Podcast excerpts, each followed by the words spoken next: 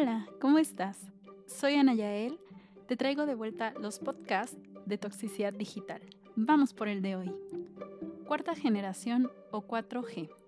¿Te es familiar esta palabra?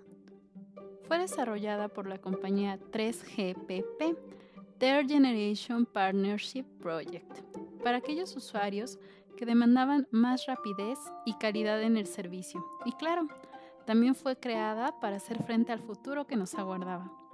Me dirás, ¿por qué? Yo estaba bien con la 3G. Bueno, ¿recuerdas que podías quedarte horas frente a la computadora para que se descargara un solo archivo? Y ni hablar del tiempo de instalación. Bueno, con la 4G eso quedó en el pasado. Ahora puedes ver tus videos sin que se estén pausando y también puedes descargar rápidamente tus aplicaciones. ¿Qué necesito para acceder a la red 4G? Un smartphone, teléfono inteligente, estar en zona cobertura 4G, una SIM, que es una tarjeta que va en el celular que, y que esta tarjeta tenga acceso a la 4G. La SIM es esta tarjeta en la que viene incluido tu número celular. Es esa que necesitas para tener señal.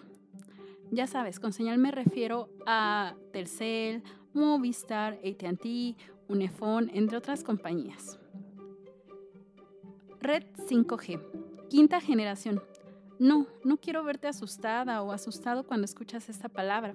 Puedo decirte que si para algo hay imaginación, es para lo relacionado con la 5G. ¿Me estarán espiando? ¿Me, ¿Me insertarán un chip en la cabeza? ¡No! ¡Ey! Deja de lado la paranoia. Te platico de qué va la 5G. Clásico, ¿no?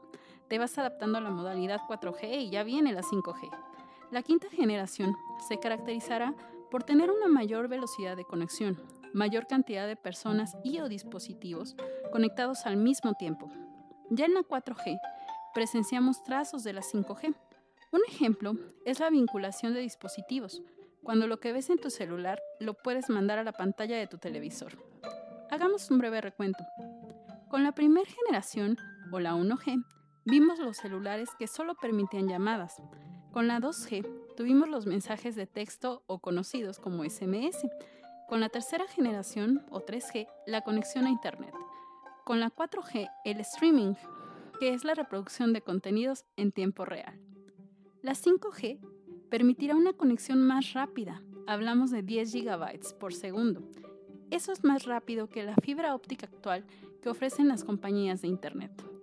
A esta velocidad podrías descargar una película completa en solo segundos. Y descuida, la red 5G no pondrá tu salud por los suelos, pues acorde con la OMS es considerada igual de nociva que el café. Si bien la 5G nos refiere a la velocidad de conexión y descarga, también alude a que los dispositivos electrónicos podrán comunicarse entre ellos, así como contigo. Hasta el momento, esta red traerá más beneficios que maleficios. Es todo por hoy. Espero haberte dado un panorama sobre la 4G y lo que nos espera con la 5G. Yo soy Ana Yael y esto fue Toxicidad Digital. Hasta la próxima.